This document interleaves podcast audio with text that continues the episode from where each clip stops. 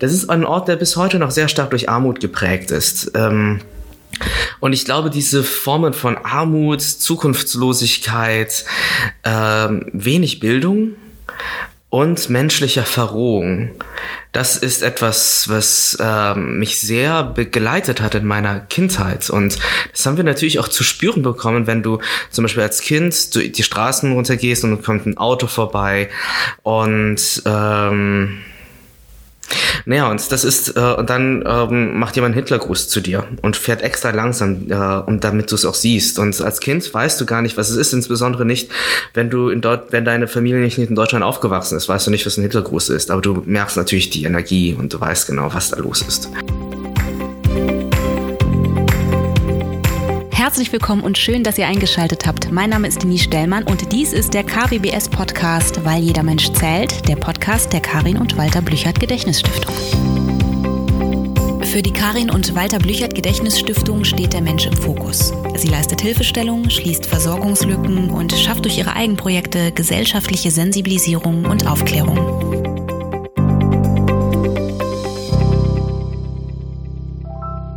Einen wunderschönen guten Morgen, Danti. Hi. Ich freue mich sehr, dass du da bist. Danke für die Einladung, Denise. Ich war schon echt aufgeregt. Wir beide haben uns sehr, sehr lange nicht gesehen. Das stimmt, aber wir sehen uns immer wieder und das ist, äh, es ist immer schön. Das stimmt. Deswegen. ich bin wirklich sehr, sehr happy, äh, denn das Thema, über das ich gerne mit dir sprechen möchte, ist ja nicht ganz, ähm, ganz leicht, finde ich. Ja, das stimmt, aber ich glaube, ähm, je öfter man darüber spricht, desto einfacher wird es. Und, und ich glaube, je weniger man darüber spricht, desto schwieriger wird es im Leben. Und man nimmt diese Themen, die wir ja noch gar nicht gerade genannt haben. Korrekt. genau. Ja, immer mit ins, äh, also in den, nicht nur in den Alltag, auch ins äh, Alter. Und ich habe ja auch Kinder und man nimmt es auch mit in die nächste Generation. Ich glaube, je früher man anfängt darüber zu reden, desto einfacher haben das alle. Mhm. Wollen wir sagen, worum es geht? Ja, fangen wir an. Soll ich anfangen? Ja. Wir sprechen heute über das große Oberthema Diskriminierung. Mhm. Und der Grund, warum ich dich ähm, eingeladen habe, ist, äh, weil ich mir tatsächlich für diesen Bereich kaum jemanden vorstellen könnte, der so breit gefächert darüber sprechen kann. Oh, vielen Dank. Oder ich weiß nicht, ob es. Ja, habe ich mich auch gerade gefragt. Nein, ja, aber, vielen Dank. Äh, du bist ja schon sehr informiert mhm. und ähm, ich glaube, dass es sehr, sehr viele Teilbereiche gibt, ähm, mhm. Über die du sprechen könntest, was dafür sorgt, dass wir auch in den Perspektivwechsel gehen zu diesem Thema. Und ähm, ja, ich würde sagen, wir starten einfach mal und gucken, was da so kommt. Ja, als ich, als ich, als du mich eingeladen hast, habe ich mich gefragt, was für Form von Diskriminierung du gerne mit mir besprechen möchtest, ähm, weil also es ist, glaube ich, immer immer schwierig darüber zu sprechen über ein großes Oberthema, weil also das, das Leben ist ja nicht wie so ein amerikanischer Film, ne? Und wo dann irgendwie in der Mitte des Films dieses Ereignis passiert und dann kommt irgendwie ein Wechsel mhm. und man verändert das Leben und dann ist am Ende des Films die Katharsis und alles ist mhm. gut. So ist es ja meistens nicht. Also so und ich glaube, ich fange einfach mal am Anfang an, oder? Unbedingt. Ja, es ist unbedingt. Der, ich glaube, das ist am einfachsten. Ja. Also ich, äh, also erstmal, ich bin Dancing Wing, ich bin Theaterregisseur und Festivalleiter hier in Hamburg. Also ich habe das Festival Fluxoplasma 96 Stunden Kunst, Diskurs und Diversität. Ich habe sozusagen Diversität und Rassismus und ähm, äh, Diskriminierung zu meinem Job gemacht, auf künstlerische Art und Weise. Äh, und das ist nicht einfach. Das ist nie einfach. Und das ist, ähm, und äh, es bringt einen immer durch verschiedene Phasen wo man irgendwie dafür brennt und dann am liebsten wieder wegrennen möchte. Mhm. Ich kenne das, ja. Kommt mir bekannt vor. ja, ich glaube, du arbeitest ja auch zu ähnlichen Szenen. Also, ähm, wie das irgendwie entstanden ist, ist, also, ich muss, glaube ich, immer vor meinem Leben beginnen, weil äh, ich persönlich bin gar nicht geflohen, sondern meine Eltern sind geflohen. Und, ähm, und zwar sind meine Eltern vietnamesische Boat People. Und die sind auf Holzbooten übers Meer geflohen und äh, sind dann in ein thailändisches Flüchtlingslager gekommen. Mhm. Und dann hat es in Deutschland ähm, in den Ende der 70er Jahre einen ähm, einem, äh, ja, es ist so ein, äh, ein Programm für Kontingentflüchtlinge gegeben. Und äh, da sind meine Eltern mit reingekommen und sind da nach Deutschland gekommen. Und das ist schwierig, wenn man einem Ort ist, wo keiner einen versteht. Das ist, glaube ich, der richtigere Begriff. Das ist, ähm, das bedeutet, äh, wir waren in einem sehr katholischen Dorf und äh, das bedeutete auch, ja, wie soll ich sagen, wenn du nicht christenkatholisch warst, insbesondere katholisch-protestantisch, das, das ging gar nicht. Also es, ähm, dann war man nicht da. Mhm. Und ähm, mein äh, und ja, äh, wir, wir waren in einem Haus von ja, in diesem Asylbewerberheim, was später eine Sozialwohnung dann geworden ist, ähm, wo ähm, in einer Gegend mit für Westen sehr vielen ähm, sehr starken Neonazi-Szene. Äh, also in der Nähe ist Stolberg, das ist sehr bekannt in der Neonazi-Szene. Mhm. Und es gab dann immer, also es, ich weiß noch, also meine Kindheitserinnerungen waren immer so mit hupenden Autos, Leute, die vor dem Haus standen mit Ausländer raus. Und äh, ja, manchmal fielen auch Steine. Mhm. Ich kann mich noch erinnern, ähm, auch, äh, dass an unserer Hauswand ähm, manchmal Hundekot beschmiert war. Ich habe es witzigerweise erst 2015 verstanden, dass es ein Angriff gewesen ist, weil das ist einfach so präsent in der Kindheit, dass ähm, da habe ich überhaupt gar, haben wir hab, hab ich überhaupt gar nicht nachgedacht. Ähm, ähm, und auch ähm, ja, also es ist äh, in der Nähe, wo ich aufgewachsen bin, ist der Ort Düren. Das ist, äh, das ist dort auch, wo ich zur Schule gegangen bin. Das ist ein Ort, der bis heute noch sehr stark durch Armut geprägt ist. Ähm, und ich glaube, diese Formen von Armut, Zukunftslosigkeit, äh, wenig Bildung und menschlicher Verrohung. Das ist etwas, was äh, mich sehr begleitet hat in meiner Kindheit. Und das haben wir natürlich auch zu spüren bekommen, wenn du zum Beispiel als Kind die Straßen runtergehst und kommt ein Auto vorbei und ähm, naja, und das ist, äh, und dann ähm, macht jemand einen Hitlergruß zu dir und fährt extra langsam, äh, um, damit du es auch siehst. Und als Kind weißt du gar nicht, was es ist, insbesondere nicht, wenn du in dort, wenn deine Familie nicht in Deutschland aufgewachsen ist, weißt du nicht, was ein Hitlergruß ist. Aber du merkst natürlich die Energie und du weißt genau, was da los ist. Also ähm, das war mir sehr wichtig, dass ich dann irgendwann da weg wollte. Ich, äh, deswegen bin ich auch in die große Stadt. Ich kann, ich bin eigentlich ein Groß, Großstadtmensch geworden, also die Erfahrung vom Dorf. Äh, und auch, dass alle, also die, also es war eben blöd, was ich gesagt habe mit, mit dem K-Begriff. Äh, ähm, ich glaube, äh, was ähm, es gab natürlich Leute, die uns irgendwie unterstützt haben und so, aber aber trotzdem gibt es manchmal diese merkwürdige Banalität, dass irgendwie wollen alle helfen, aber trotzdem ist keiner da. Mhm. Und äh, ja. Würdest du sagen, dass es, also ich habe manchmal das Gefühl, dass Menschen, dass das so ein bisschen so, ein, so eine Alibi-Hilfestellung ist, ne? Also dass Menschen sozusagen äh, das auch nicht gut aushalten können, ja. ne? Dass sie merken, was um einen herum passiert, das kriegen sie kriegen das schon mit, äh, aber bitte nicht in aller Konsequenz, weil das würde ja bedeuten, dass ich auch bemerke, ich bin schon auch ohnmächtig vielleicht, ne? Das kann ich nicht ertragen, also rede ich mir auch ein, ich mache schon genug und ich habe auch genug gesehen und es ist ganz sicher auch nicht so schlimm, wie ja. es vielleicht tatsächlich ist und was ihnen auch klar ist. Ich glaube auch, dass es eine, ich nenne es mal, ähm, Verantwortungs- Opferverschiebung gibt. Mhm. Also es mhm. ist so, ähm, äh, oft wird auch gesagt, wenn irgendwas ist, sag mir Bescheid und ich helfe dir, aber du musst mir sagen, was du machen sollst. Aber als, als Mensch, dem das passiert, weißt du es einfach nicht. Und deswegen kannst du nicht anrufen. Also so, weil, um zu sagen, ich brauche das, das und das und das. Und insbesondere als Kind und als Jugendlicher, das weißt du nicht. Das, äh, das weißt du erst, wenn du viel gelesen hast, viele Menschen getroffen hast, dich viel mit Leuten reflektiert hast. Das wissen viele Leute noch nicht mal, äh, also wenn sie älter werden. Also so, auch ich ja. weiß es nicht nicht. Stimmt.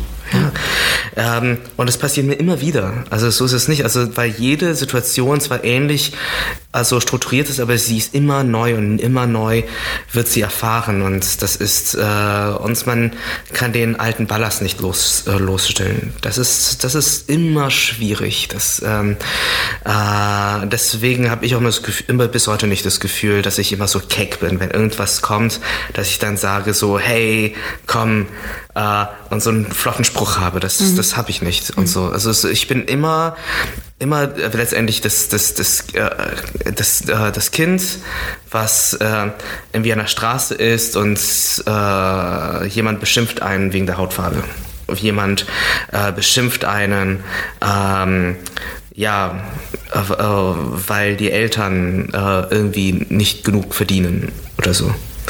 Und das war immer auch das, das andere auch, und vielleicht ist es auch sehr wichtig, also meine Eltern sind eigentlich ähm, äh, gut gebildete Menschen, die, äh, aber die Abschlüsse meiner Eltern wurden in Deutschland nicht anerkannt. Mhm. Deswegen ist äh, meine Mutter bis heute Putzfrau. Und mein Vater hat dann in der Kohlefabrik gearbeitet. Und äh, das war auch eine Erfahrung, also dieser, ich nenne es mal massive also Sturz, also aufgrund der Flucht plötzlich nichts mehr zu haben und auch die Würde nicht mehr zu haben. Und dieses Gefühl, der, also dass meine Eltern das Gefühl hatten, nicht mehr mit Würde ihren Kindern begegnen zu können, äh, hat auch noch zusätzlich dazu geführt, dass meine Eltern hilflos waren bei diesen, äh, bei diesen ähm, äh, Ereignissen und uns auch nicht beschützen konnten. Äh, konnten sie auch nicht, weil sie auch teilweise die Sprache nicht konnten, so richtig. Und, äh, und, die, ja, und deswegen waren, die, waren, waren, waren wir Kinder sehr also auf uns alleine gestellt. Und äh, ja. Dann die kannst du einen Tick mehr ans Mikro ranrutschen. Ich habe Angst, dass, dass äh, man nicht jedes Wort versteht, was du sagst, weil ich die Worte sehr wichtig finde. okay, ich bin jetzt näher dran. Sehr schön.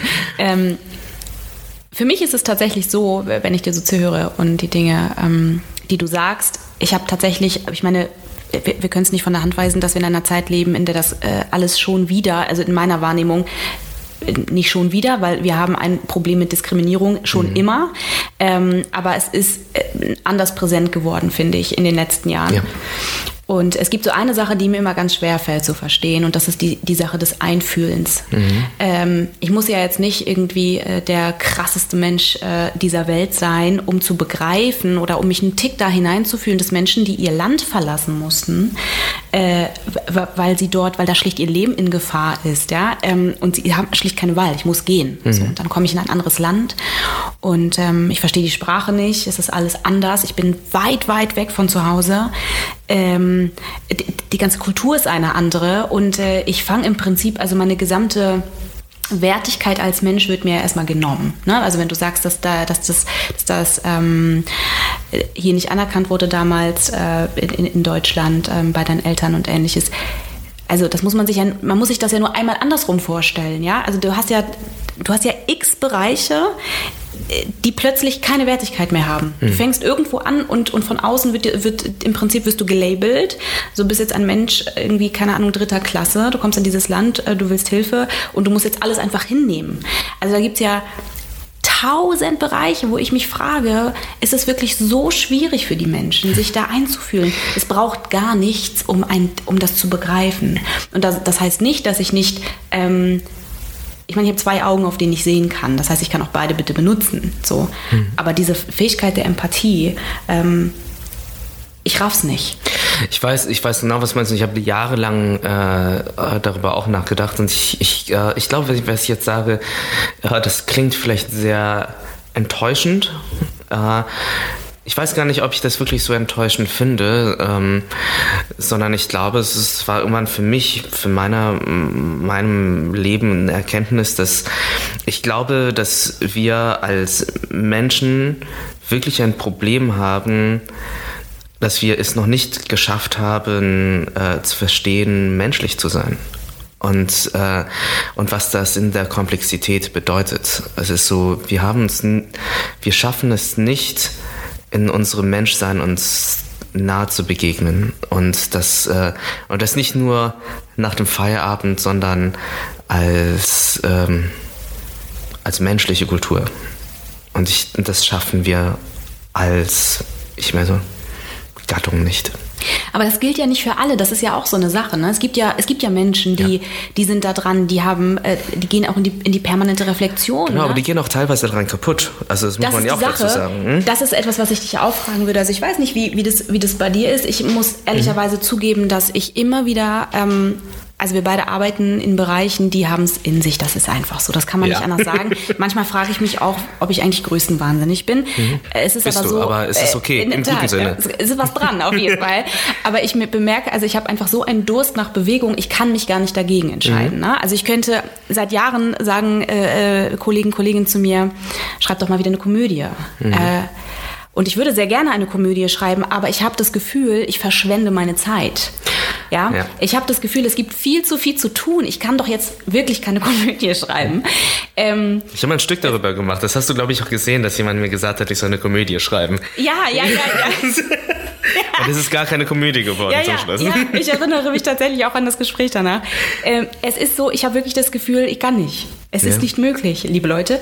Und gleichzeitig merke ich aber auch, man braucht, glaube ich, eine gewisse Stärke auf, auf irgendeiner Ebene, um sich mit diesen Bereichen oder mit diesen Themen überhaupt auseinandersetzen zu können. Ich würde fast gar nicht sagen, dass ich mich jetzt hier für so eine ganz, ganz starke Person halte. Aber irgendwas in mir muss ja ein Tick anders laufen und funktionieren, dass ich das alles trotzdem tue, obwohl mir klar ist, äh, dass das nicht ohne sein wird. Und dass ich auch dann natürlich immer ein Stück weit, ja, mich fast in so ein Risiko begebe. Ähm, aber ich glaube, der Durst nach Bewegung ist größer. Mhm. Aber ich frage mich, also wie, wie gehst du damit um? Wie ist es für dich? Ich meine, das sind, das sind schwere Themen, schwierige oh, das Themen. Ist, das ist auch eine große Frage, Denise. Also ja, hallo? und es gibt kein Rezept, habe ich das Gefühl. Also ich, ähm, äh, es gibt, ähm, ich glaube, was, äh, was mir, also eine Sache, die ich mache, die nicht im, die auch gleichzeitig nicht so sch, äh, schön häufig ist, aber ich glaube, die mir trotzdem hilft, ist äh, also zum Beispiel habe ich gerade so eine Phase, wo es gerade nicht so gut läuft und alles Mögliche und ich auch äh, über sehr viele Zweifel habe. Und ich bin jetzt hier zum Studio zu dir gegangen, zu Fuß und bin einfach, also das mache ich sehr gerne, dass ich teilweise einen halben Tag, einen ganzen Tag durch Hamburg laufe mhm. und versuche ähm, äh, mit mir selbst zu reden. Ja, du, das ist ähm, auf jeden Fall ein guter Dialog, kann ich dir schon sagen. ja, es ist immer so das Merkwürdige. Manchmal habe ich das Gefühl, ich muss es verstecken, weil man hat immer so als ähm, kind, kind immer gesagt, so, du darfst nicht mit dir selbst reden Oder? und alles Mögliche. Ja, genau. Aber es ist das Einzige, was mich am Leben hält. Du, du kannst dir nicht vorstellen, was ich teile, teilweise für Debatten in meiner Wohnung mit mir selber führe. Ich bin danach, ich habe einen Burnout danach. Ja, total. Ne? Also ich, ich, ich auch und ich, ich, ich, also ich habe mir heute, heute Morgen mir vorgestellt, wie ich irgendwie als alter Mann irgendwie auf der Straße mit mir selbst rede und alle Leute uns, äh, also ich teilweise merke ich auch, dass ich auch nicht sehr gerecht zu mir bin und auch nicht wirklich selbstliebend und manchmal mich selbst beschimpfe. Das merke ich, äh, ist bei mir so. Aber es ist, äh, ist, ist halt so. Und ich glaube, das ist der, der Umgang, Umgang, den ich mit mir selbst äh, irgendwie gefunden habe. Mhm. Äh, und das, ich kann ja, und ich glaube, ich, ähm, das, äh, das, das, woran ich arbeite und woran ich, glaube ich, immer besser werde, ist einfach auch mir das, mir das alles selbst zu verzeihen. Also mhm. so, ähm, und ich glaube, dass, warum ich das benenne, ist die, die Begegnung mit sich selbst. Und das ist natürlich eine Sache, die wir natürlich hier, hier, wir sind hier zwei KünstlerInnen, dass wir da einfach, äh, äh, also äh, wir, das ist teilweise unser Kerngebiet. Also so. Und äh, dass das zu einem, dass das es aber zum menschlichen Leben, glaube ich, braucht. Also so, du, ich, ich kann, also um andere zu verstehen, muss ich, glaube ich, mich selbst verstehen. Mhm. Und ähm, wenn ich mich selbst nicht verstehe, verstehe, dann kann ich ähm, mich als, als menschliches Wesen ähm, nicht, ähm, also kann ich niemandem, glaube ich, richtig begegnen, wenn ich es nicht zulasse, mir, wenn ich, wenn ich nicht zulasse, mir selbst zu begegnen. Und das bedeutet jetzt auch, wir sind hier kein amerikanischer Film, dass ich irgendwie, äh, also die, äh, dass ich irgendwann, keine Ahnung, mir selbst begegnet bin und irgendwie dieses Gefühl hatte, so das bin ich, sondern ich, ich merke das ja jetzt auch mit Älterwerden. Also ich bin eine völlig andere Person als mit Anfang 20. Mhm, also ich bin genauso. Ja. ja, und das ist, und ich glaube, ich glaube, ähm, ich bin nie zu diesem Endprodukt ich gekommen sondern es ist wirklich ein anstrengendes, wirklich jeden Tag sich selbst zu begegnen. Und das ist wirklich sehr viel Training und Aushalten und äh, auch mit seinen eigenen dunklen Seiten. Und ich glaube, wenn man das, glaube ich, trainiert und übt jeden Tag, äh, das ist also auch Empathie sich selbst gegenüber zu empfinden, äh, dann können wir, glaube ich, beginnen, dann kann man wirklich, und, und das machen, glaube ich, die, die, viele Leute zu wenig. Das ist, und ich glaube, das ist einer der großen Probleme. Ja. Also, Ein schönes Ja. Sehr, also, ja, ja. Da ist natürlich was dran. Also ich finde, also Empathie Also es ist ja so, ähm, viele Menschen, ich kenne auch sehr, sehr viele und da ist auf jeden Fall auch was Wahres dran. Du hast von über Bildung gesprochen. Äh, ja, Bildung reicht nicht. Ja, und weißt du, das ist die Sache. Ich glaube nicht, es fehlt ausschließlich an Bildung, sondern es fehlt an Empathie. Mhm wenn ich es schaffe, mich einzufühlen, also wenn ich als Kind lerne, mich einzufühlen, das beginnt ja ab einem gewissen Alter, so vier, fünf, da beginnt sozusagen, da kannst du mal anfangen, mhm. ähm, das auch schon mal wirklich also wirklich explizit zu thematisieren. Ne? Mhm. Ähm, aber wenn ich, wenn ich mich einfühlen kann und wenn ich auch, wenn ich auch eine Art, äh, also suggeriert bekomme, dass ich wertvoll bin, ich bin wichtig mit allem, was ich bin und meine Zweifel und Sorgen haben eine Daseinsberechtigung. Das ist zum Beispiel auch wirklich, da könnte ich, da kriege ich wirklich Puls, ja. Also wenn ich manchmal Eltern erlebe, ähm, und ich habe ja, weiß ja, schon auch sehr viel mit Kids zu tun, mhm. wenn ich da manchmal Eltern erlebe, die ähm, also das Kind spielt da äh, und, und dann äh, sagt die Mutter, wir gehen jetzt. Ne? Also auch ohne, ohne Ankündigung mhm. vorher, ohne das einzuleiten und so weiter. Und dieses Kind flippt total aus. Ja? Ähm, dann ist die Mutter völlig schockiert und findet das ganz furchtbar von dem Kind, dass dieses Kind jetzt so ein Drama macht. Und ich gucke mir das so an und denke, ja Moment, aber da ist doch jetzt gerade ein Kind und du hast entschieden, dass dieses Kind jetzt aufhören muss zu spielen. So. Und für das Kind ist das gerade eine Katastrophe, weil da gibt es nur diese Hier- und Jetzt-Situation. Also es gibt keine, ein, du hast keine einleitende Ankündigung gemacht. Das ist das eine. Und das andere ist, äh, dieses Kind findet das ganz schlimm, dass es jetzt nicht weiterspielen ja. darf. Und es bringt überhaupt nicht zu sagen, wir gehen doch morgen wieder. So, Nein. vielleicht wäre ja eine Idee zu sagen, okay, ich nehme das jetzt auch erstmal ernst. Ne? Und da unterscheiden sich Kinder und Erwachsene. Ich, ich wirklich, ich verabscheue diese ähm, dieses Abwerten von Kindern. Ja. ja. Also ich, du tust das, weil ich das sage. Warum? Wieso eigentlich? Also wa ja. was ist das? Also ich verstehe auch immer nicht dieses Kinder brauchen Regeln, ja, aber warum brauchen sie die? Doch nicht für dich, sondern für sich. Ne? Also brauchen eine Form der Sicherheit, die müssen sich orientieren dürfen. Dafür sind Regeln da und nicht, damit es dir besser geht in deinem Leben. Ne? Also ähm, wie bin ich jetzt eigentlich hingekommen? Ich, ich weiß es nicht, aber ich möchte ein bisschen hinaus. darauf, ich möchte, glaube ich, darauf eingehen, weil ich ja, ich bin ja äh, selbst Familienvater und äh, habe ja zwei Kinder und ähm, ich äh, und ich weiß ziemlich genau, was du meinst. Es ist, es, es ist, glaube ich, der der Moment ich finde es total schwierig als Familienvater, äh, sich von der Rolle des, also weil ich jetzt, ich kann jetzt nicht als Mutter sprechen, weil ich einfach keine Frau bin und nicht Mutter bin, ich bin Vater. Ich spreche jetzt einfach mal da, da raus. Ne? Deswegen kann ich auch nicht als Elternteil. Also ich will das ja. gar nicht, ich will das gar nicht so abstrahieren. Es ist, mhm. es ist total bescheuert. Ähm, ich, äh, ich finde das total, finde es immer wieder total schwierig, ähm, zu sich hineinzuversetzen, zu verstehen, dass die Rolle ich als Vater, die ich zum Beispiel als arbeitender Vater, der versucht, weil wir jetzt, man kann es mögen oder nicht, im Kapitalismus leben und irgendwie Zeit irgendwie wichtig ist und Geld verdienen wichtig ist und alles Mögliche, zu, zu weiter zu verschieben und sich dem, also äh, uns trotzdem dem Kind zu begegnen, also meinem Kind zu begegnen. Und äh, ich, ich weiß genau, was Stress bedeutet, auch als, als, äh, als Vater. Und äh, was, womit ich, glaube ich, nicht gut umgehe, weil es, es gab mal eine Zeit, und das meinte ich letztens zu meiner Frau, also dass man gesagt hat, oh, die Eltern da drüben, mhm. äh, die sind so und so. Mhm.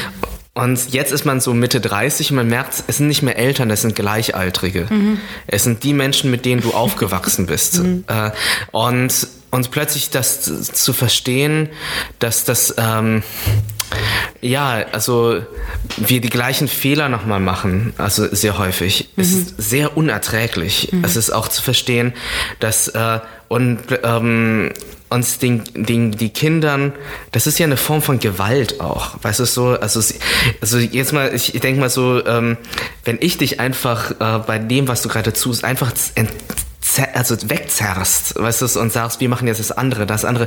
Das ist ja kein Regeln, sondern eine Bestimmen über, über dein Leben und dein Fühlen. Und, ähm, und das ist, äh, das ist furchtbar. Das ist, und, äh, aber es ist, fällt einfach, es ist einfach so schwer, sich selbst zu sagen, ich darf das nicht machen, ich kann es machen, weil ich sozusagen die, die Gewalt ausüben kann und weil ich es, ähm, weil ich die Fähigkeit dazu habe.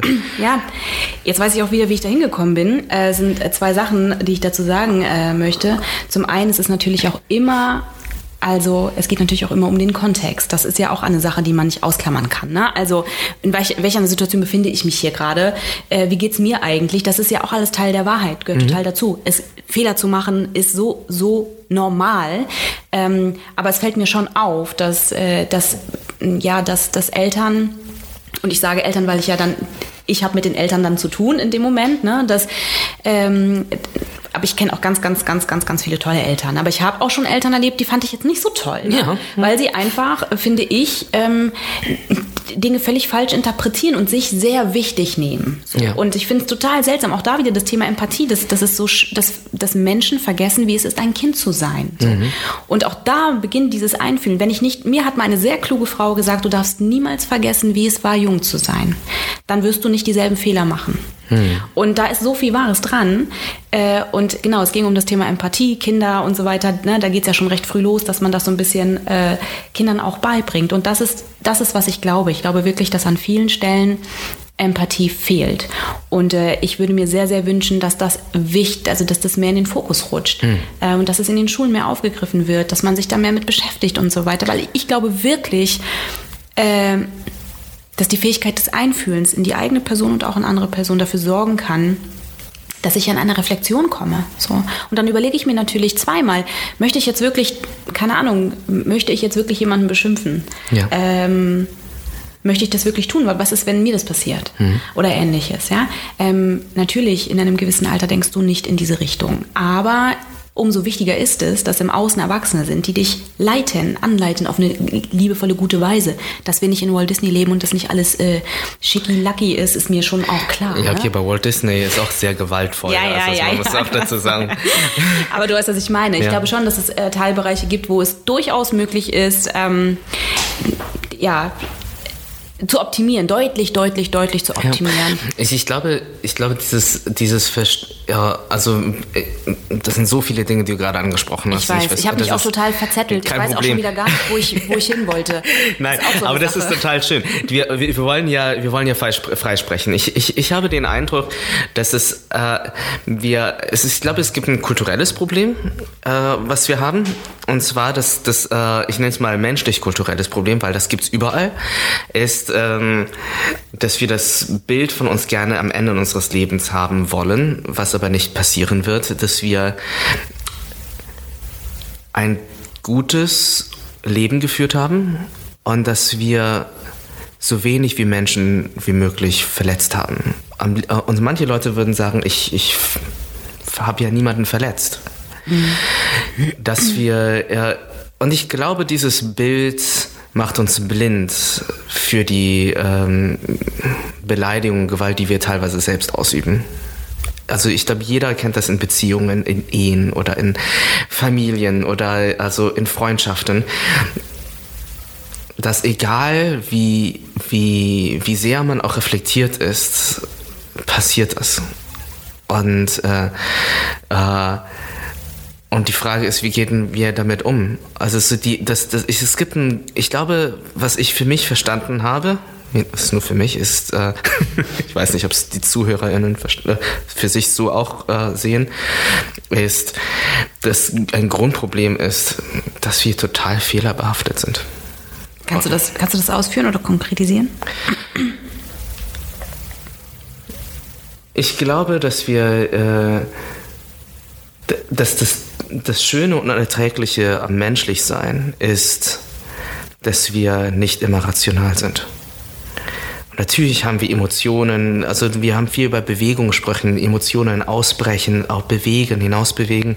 Wir sind mehr als nur eine Sache. Und das ist sehr fehlerbehaftet. Wenn wir nur, also wir sind nicht 0 und 1, das uns von Entscheidungen zwischen Ja und Nein zu entscheiden. Wir sind sehr viel Grauzone. Total, ja.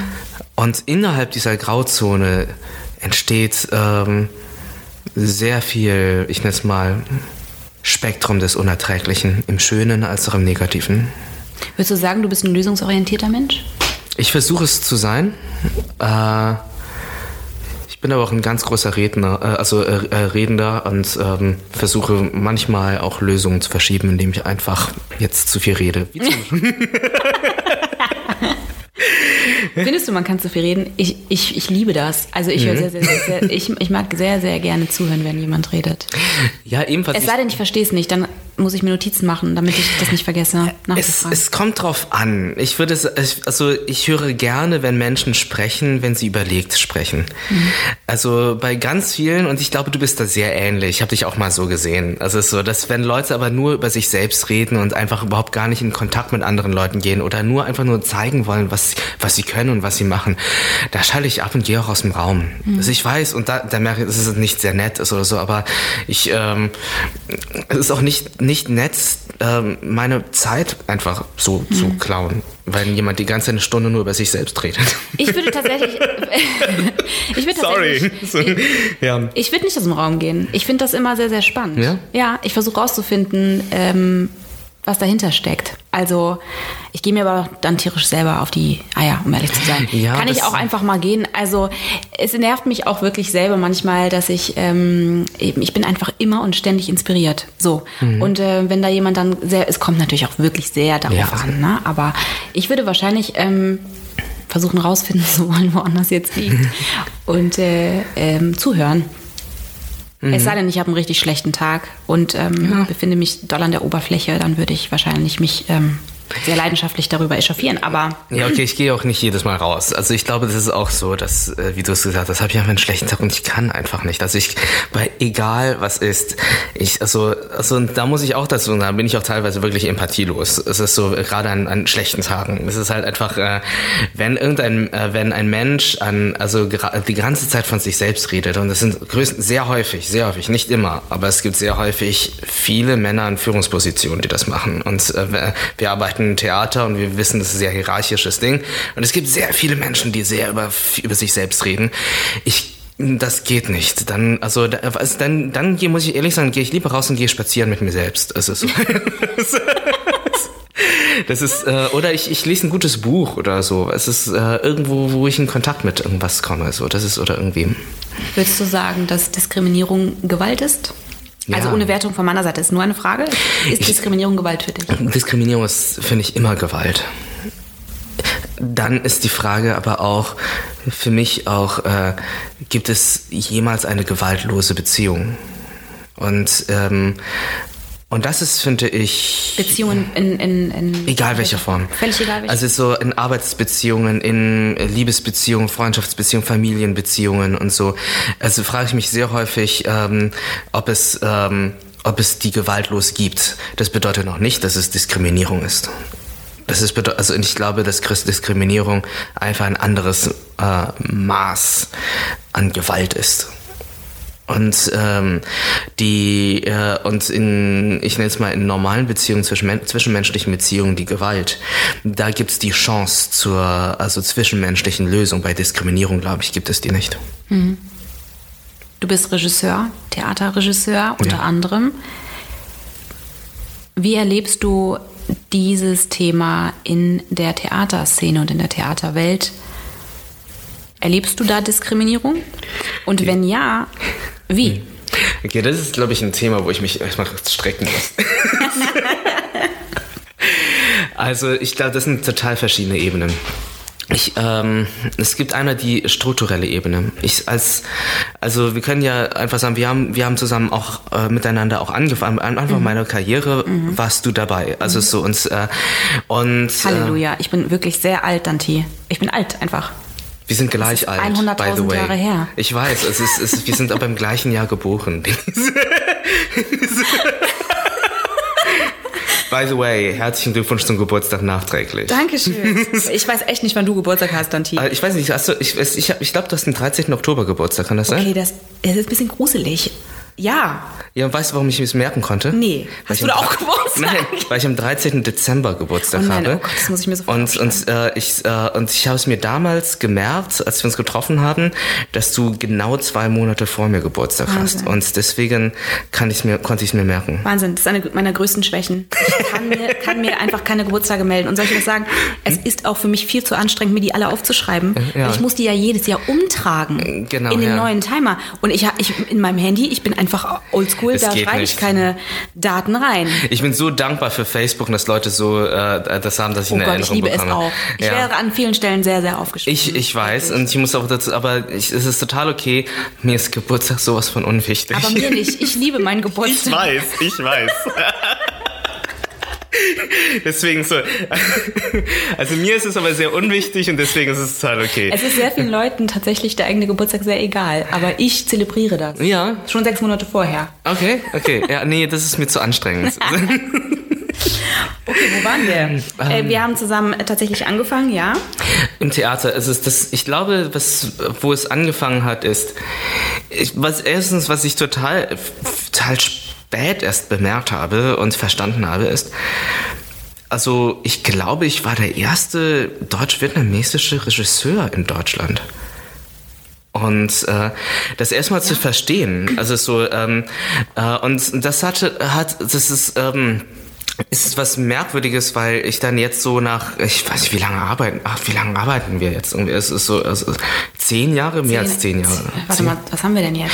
Zehn, fast genau zehn Jahre, glaube ich, ist das gewesen. Ich glaube 2000, ich habe nächstes Jahr zehnjähriges Bühnenjubiläum, also muss es 2011 gewesen sein. Ja, also, okay, nicht ganz zehn Jahre. Das, das bedeutet, ähm, das, Pro, das, was ich so faszinierend fand, ist, ähm, da komme ich auch mit meiner äh, äh, auf meine Kindheit und, das, und dann komme ich auch auf die auf die Theaterwelt, weil das hat damit zu tun. Ist ähm, ist äh, meine Eltern sind nicht im Westen aufgewachsen, auch nicht im in Ostdeutschland. Ähm, das bedeutet letztendlich hatte sehr wenig kulturelles Wissen, was hier Europa irgendwie äh, betrifft durch meine meine Kindheit. Wenn man aber den Großteil der Menschen, die im Theaterbereich, im Kunstbereich äh, arbeiten, sind es meistens Leute, ich nenne es mal äh, in Amerika würde man sagen White Middle Class, ähm, die schon ein gewisses, ich nenne es mal soziales und Bildungskapital haben von ihrer Familie. Ihre Eltern hatten irgendetwas in diesem, also irgendwas mit Bildung zu tun gehabt und äh, waren auch schon in diesem Bereich mit drin. Und, äh, und dieses gesamte Netzwerk, das dadurch entstanden ist und auch dieses, diese Bildung, dieser ganze, also in der Soziologie sagt man ja Habitus, das hatte ich nicht. Ich kann mich an mein, es ist, glaube 2011 war das, glaube ich, so recht, äh, recht genau, da hatte ich, äh, bin ich ins damalige Museum für Völkerkunde, da hatte dann die ähm, paritätische, ähm, wie heißt der, Parität, die, ähm, patriotische Stiftung, die patriotische äh, oder patriotische Gesellschaft, hatte ich einen, einen, Termin und es ging darum, irgendwie ein Stück zu machen. Und ich kann mich noch erinnern, dass der Herr irgendwie vor mir saß und gesagt, und ich wurde als Regisseur eingeführt und dann hat der Herr gesagt so, ähm, ich weiß nicht, ob Sie das können. Ähm, ich äh, sag Ihnen, ich war Deutschlehrer, ich habe ein paar Sätze und bitte sagen Sie mir, aus welchem Buch das ist und, das, äh, und äh, wer das geschrieben hat. Mhm. Und er hat Goethe und Schiller äh, zitiert und ich ähm, konnte, also keine Ahnung, ich habe nicht wie ein Deutschlehrer jedes Jahr Faust gelesen. Mhm. Er hat Faust, einen Satz aus Faust genommen und gefragt, ähm, welches Buch, wer hat geschrieben, welche Zeile. Oh mein Gott konnte ich nicht beantworten. Und dann das nächste war, dann das äh, hat er noch etwas, das war aus Schiller die Glocke, das weiß ich noch. Und der hat das gesagt und, äh, und ich konnte es auch nicht beantworten. Und hat er jetzt gesagt, dieser Herr kennt die deutsche Kultur nicht, er ist kein Regisseur. Das, äh, warte mal, das war 2011? 2011. Wahnsinn. Ja. Wahnsinn. Ähm, und das war so die Geschichte, warum ich da gar keinen Auftrag bekommen habe, aber auch für mich damals zu verstehen, dass mir der ähm, ein gewisses Bildungsbürgerhabitus fehlt und den man mir nicht ansieht. Ähm, ich habe deswegen auch, äh, damals haben wir angefangen mit Schaufenstertheater. Das war genau diese Idee, dem halt auch mit dem Wissen, äh, es gibt entweder zwei Wege. Entweder mache ich es selbst dann und versuche mich selbst hochzuarbeiten mit meinen eigenen Sachen fern der Institution oder ich gehe den institutionellen Gang von innen heraus. Ähm, letztendlich war es nicht so idealtypisch. Ich musste beides irgendwie, irgendwie machen. Also so, ähm, denn ich brauchte die Institution Credits für meine Biografie, um Gelder zu bekommen für meine eigenen Dinge. Ähm, was ähm, das äh, dann war es dann auch so, dass 2000 um die Anfang der 2010er war das Thema ich nenne es mal Migration, Diversität und Diskriminierung ein totales Randthema. Es hat eigentlich niemanden interessiert. Und, ähm, und das Interessante war auch, in Theaterstücken, wenn es das war, wurden nur die TäterInnen benannt. Mhm. Also es war, es war ich, was mich sehr beeinflusst hat, war der NSU. Ähm, als es im Fernsehen war und äh, als er aufgeflogen ist. Das wirklich, wir haben über den NSU so viel geredet, aber niemand hat mhm. von den Opfern ja, gesprochen. Ja, ja, ja, ja. Ja, ja. ja. das ist äh, sehr, sehr häufig so. Ja. Und ich, und ich habe gedacht, das, das kann nicht sein, weil wir, wir sprechen über die Menschen, die Gewalt ausgeübt haben. Sehr täterorientiert. Es ist sehr, sehr täterorientiert, es ist sehr, und, und, und da, da, da, da steckt auch in der Kunstszene einfach ein, die Faszination zum, für die, für die, für die, für die, für die Täterin und den Täter. Also es war ja auch dann, wenn es so dann auch eine Täterin, also so, äh, auch mhm. äh, die Faszination und dann habe ich ein, ich weiß noch, da hatte ich ein, ein, Gespräch mit einem Regisseur damals, der gesagt, der sich gesagt hat, wie, wenn eine Frau sowas macht, was für eine Sexualität hat sie, darüber möchte ich äh, arbeiten und so. Und das hat mich einfach überhaupt nicht interessiert. Das hat mich auch, ähm, ähm, mich hat interessiert, was das mit den Familien gemacht hat, was es mit den Menschen gemacht hat. Es, ähm, und äh, weil die Menschen müssen mit dem Schmerz weiterleben. Wir als Gesellschaft können einfach das nächste Fernsehprogramm einschalten und einfach so tun, als wäre es nicht passiert. Aber äh, diese Wunden, die bleiben bei den Familien. Und vielleicht ist das auch das Empathielose an dieser ganzen Geschichte, dass wir. Entschuldigung. Kein ich muss einmal niesen. Und vielleicht ist das auch genau das Empathielose an dieser ganzen Geschichte, weil äh, wir ähm, als Gesellschaft nicht verstanden haben, dass das, was da passiert ist, äh, und das ist nur eines, leider Gottes eines der Dinge, die passiert sind, ähm, nicht nur eine Wunde der Familien, sondern auch eine Wunde für uns alle eine Wunde für die Gesellschaft von uns und eine Wunde für die jedes Mal, wenn ähm, Rassismus, rechter Terror geschieht, nicht nur rechter Terror, auch islamistischer Terror und andere Formen von Terror, eine Wunde auch in die europäische Idee von Freiheit, Gerechtigkeit, Menschlichkeit. Und, ähm, das ist vielleicht auch etwas, was ich, deswegen bin ich immer verbunden dann doch mit der Geschichte, warum ich hier bin, ist, ähm, ähm, meine Eltern sind geflohen für diese Ideale. Und ich äh, sehe es in meiner Verantwortung, das zu, äh, dafür auch zu leben, weil ich äh, nicht nur Verantwortung gegenüber meinen Eltern, sondern auch mir selbst gegenüber und weil ich sie auch toll finde. Ich finde, ich finde ja idealtypisch als große Idee Europa ziemlich geil. Es ist so äh, die Umsetzung manchmal, würde ich sagen, so das ist, äh, da hakt es an sehr vielen Stellen. Aber ich ähm, für für Gerechtigkeit, für, für gemeinsames Zusammenleben, für Liebe zu kämpfen. Das ist was Schönes. Und ja. Was würdest du Menschen raten, wenn sie ein direkter Zeuge oder eine direkte Zeugin sind von irgendeiner Form von Diskriminierung? Was würdest du sagen, braucht es gesellschaftlich? Also ich glaube, was es braucht, ist, dass man in diese Sachen nicht allein, alleine reingeht. Und da kommen wir schon zu einem ganz großen Problem. Meistens steht man da alleine. Ähm, die, äh, wenn man zum Beispiel in der Bahn sitzt und da passiert, also werden Leute beschimpft zum Beispiel. Also wenn man kein zwei Meter Hühne ist vielleicht, dann sollte man mit einer weiteren Person Blickkontakt zu einer anderen Person sagen, wir gehen jetzt dahin.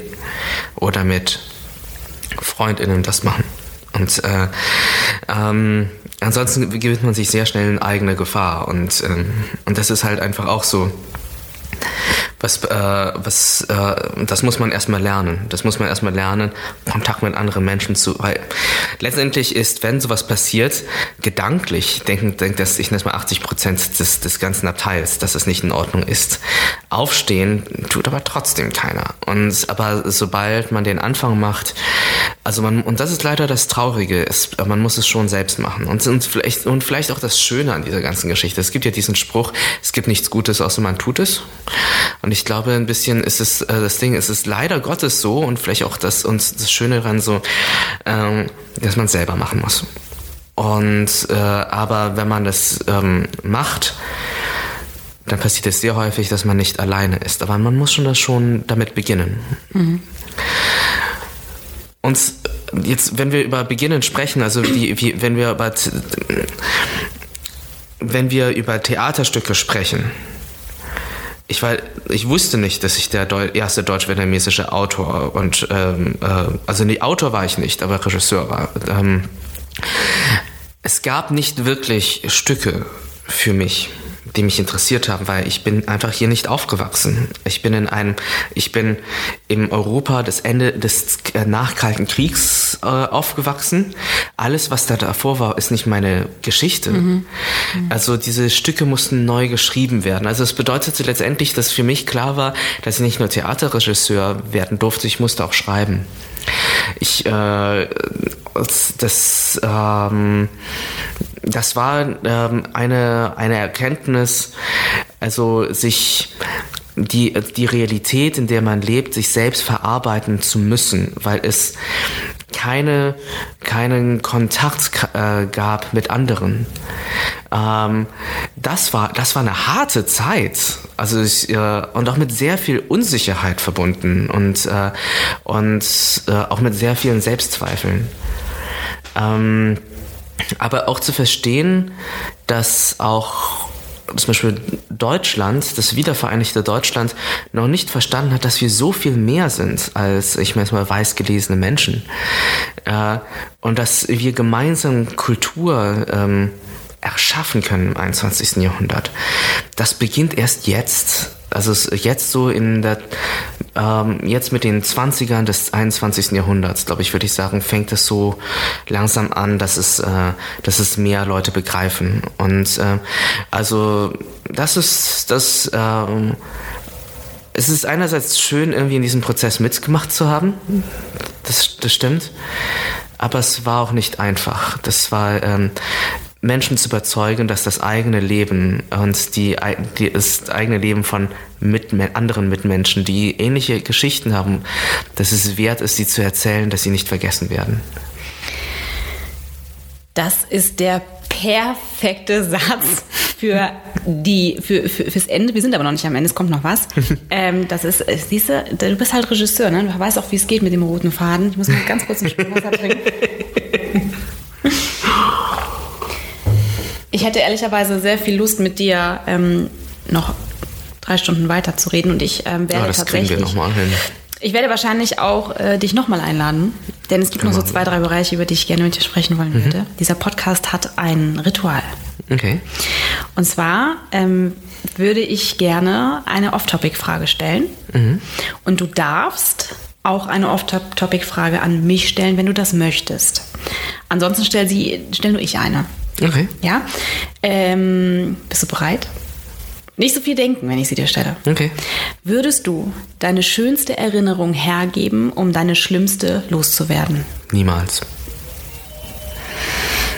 Warum sage ich das? Ich, ähm, ich glaube früher ja. Ich, ähm, ich äh, habe in meinem Leben, also da, ich habe es ja alles jetzt gerade beschrieben, wie ungefähr mein Leben ausgesehen hat und jetzt führe ich so ein Festival und je weiter ich meinen Weg gegangen bin, war mir relativ klar, dass ich in einem äh, ja bestimmte Dinge angeleitet habe und äh, auch Leitungsfunktionen übernommen muss, nehmen musste. Und das ist ja ähnlich wie bei dir auch so. Das ist ähm, die äh, ich habe ähm, für mich verstanden, dass ich durch bestimmte schmerzhafte Dinge gehen musste, um das jetzt, um das Leben, was ich jetzt habe, führen zu können. Ich äh, bin nicht sehr froh, dass ich das gemacht habe. Und ich glaube, hätte ich die Wahl, hätte, würde ich sagen, so äh, auch damals die Wahl gehabt, ähm, das, dann würde ich sagen, nein, das äh, muss hätte, hätte ich auch anders gelernt. Aber ich glaube, ich muss akzeptieren, dass mein Leben so ist, wie es ist. Und, äh, und das, was war, ist, äh, das, das, was gewesen ist, gewesen ist. Ich, ähm, ich kann das, ähm, leider Gottes hat es mich geformt und, ähm, äh, und ich wünschte bis heute noch, das wäre teilweise anders. Ähm, es nähert, aber im Moment, aber weil es so gewesen ist, weil es ist und äh, ist, möchte, habe ich es für mich angenommen und gesagt, ähm, dann muss ich das in was Gutes verwandeln. Mhm, also es ist nicht wie, das ist tatsächlich etwas, wo ich immer drüber stolpere.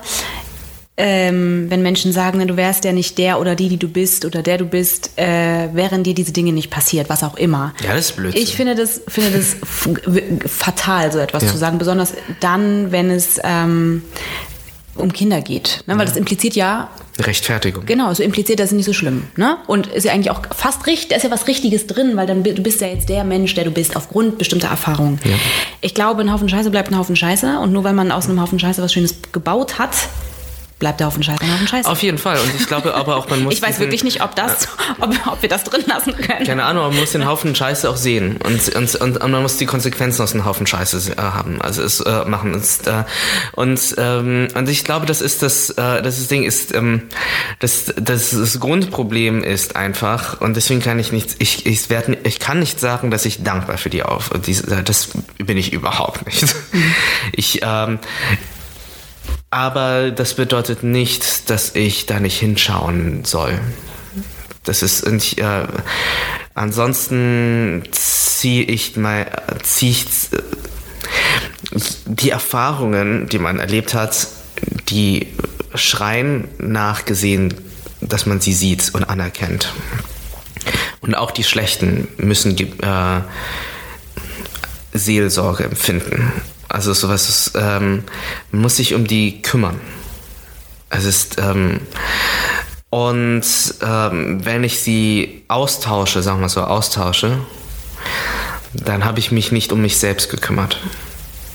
Und, ähm, und ich glaube, das ist das äh, wäre für mich das Wichtige. Es, ist, es, geht, es geht darum, hinzusehen.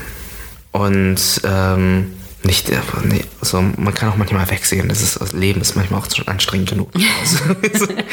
Aber äh, ähm, das äh, es ist äh, ja einfach ähm, zu, zu äh, man kann die zu verstehen, dass man die Dinge nicht mehr wegnehmen kann. Mhm. Und das ist etwas sehr Unerträgliches. Äh, und das, damit muss man umgehen. Ja, also wenn man äh, eine, gewisse, eine gewisse Sache, wenn einem eine gewisse Sache im Leben begegnet ist, in welcher Form auch immer, dann kann man das natürlich nicht ausradieren, aber man kann zumindest dafür sorgen, dass ein anderer Teil mitwächst. Genau. Und dass sich da ja. sozusagen dann ähm, vielleicht das ein oder andere aufhebt. Das heißt nicht, dass Dinge ausradiert sind, aber das muss es auch nicht. Ja, und ich, ich glaube auch dieses, ähm, also dieses ähm, menschliche Wesen, was du in diesem Moment gewesen bist, braucht die Liebe. Die, und die musst du dieser Person geben. Und wenn du es nicht machst, also diese Person in diese, dieser Erfahrung, die wird danach schreien, äh, dass du ihr begegnest, weil sie will gesehen werden. Und ja, und ähm, es gibt sehr, sehr viel zu sehen sowohl in einem selbst als auch da draußen. Umso glücklicher bin ich, dass es jetzt diesen Podcast gibt. und ich bin ähm, sehr, sehr dankbar und glücklich, Teil dieser großartigen Stiftung sein zu dürfen. Es ist sehr, ein sehr gutes Gefühl, aktiv werden zu können in verschiedenen Teilbereichen. Die Kunst ist die eine Säule in meinem Leben mhm. und die Stiftung die andere. Und ähm, die Schnittstellen sind äh, ein Ganzes. Darüber bin ich sehr, sehr, sehr glücklich und ich freue mich auf alles, was da noch kommt, auf alle Gäste, die in Zukunft hier sein werden. Und ähm, ganz besonders freue ich mich, dass du heute da warst, Dante. Vielen Dank für die Einladung, Denise. Vielen, vielen Dank für deine Offenheit und deine Ehrlichkeit. Und ich glaube, dass die Zuhörer und Zuhörerinnen einen großen Mehrwert haben, wenn sie diese Folge gehört. in diesem Sinne, bleib gesund und bis bald. Du auch. Dankeschön.